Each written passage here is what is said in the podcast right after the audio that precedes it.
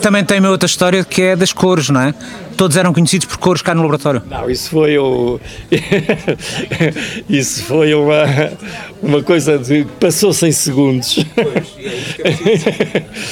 Foi um dia que eu estava com um amigo eh, à conversa ali à, à entrada do laboratório e neste momento passou o engenheiro Castanho da hidráulica. E naturalmente ele disse bom dia branco e eu disse adeus Castanho. E o meu amigo diz assim: vocês cá todos têm cores, é? têm nomes de cores e conhecem-se por nomes de cores.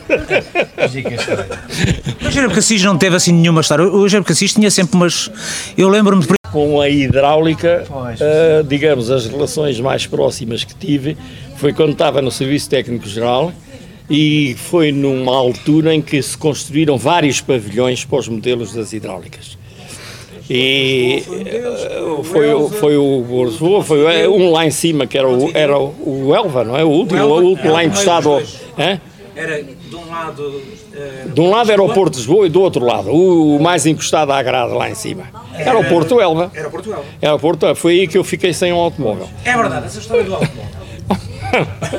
Não, não é sujeito aquele do carnaval que pintaram o automóvel, não é? Não, não, não, não. Não é isso. Então essa é, essa é o, que entraram lá nas quando estava, quando estava em construção o Porto Elva, aquilo era dado por empreitada. Pois era fiscalizado por nós, pelo, pela divisão do Mário Costa, Mestre Oliveira, e eles é que geriam aquela coisa. Mas eu. E eu pelava-me por acompanhar as obras todas, como chefe do serviço, corria as obrinhas todas. Não? É? E um belo dia tinha um cortina azul, ainda me lembro. que quem me meteu a, o vício do cortina foi o, o mestre Américo. Ah, o mestre Américo. Que tinha uma cortina verde e ele é que encaminhou para, para os cortinas. E então vou com o carrinho por ali acima, uh, parei uh, lá em cima, quando se chegava junto à grade, podia-se virar à esquerda ou virar para a direita. Mas virar só um bocadinho, é? porque havia as obras. E eu gostei e, pus o carro assim. Tinha chovido e uh, o terreno estava muito enlameado. E eu vou ver a obra, portanto estava dentro do pavilhão, estava a construir, e a certa altura houve-se assim um estalar, um, quer dizer, uma qualquer coisa assim, o barulho de esmagar qualquer coisa, não? É? vidros partidos e tal, e, e, e, e diz alguém, já não me lembro quem, que estava na obra, mas que era dos nossos, vira-se para mim, eu estava de costas e ele estava a olhar para e diz ele assim, aquele carro era seu. E digo, eu era e é, não é não.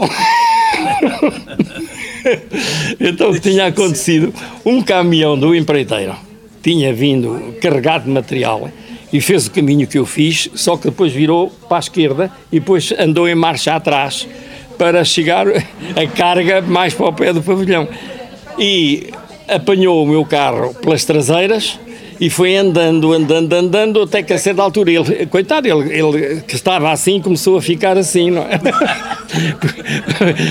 Ficou preso. Não. Na traseira do caminhão. É, o carro ficou estrelhaçado, pá. autenticamente deixou de, deixou de ser.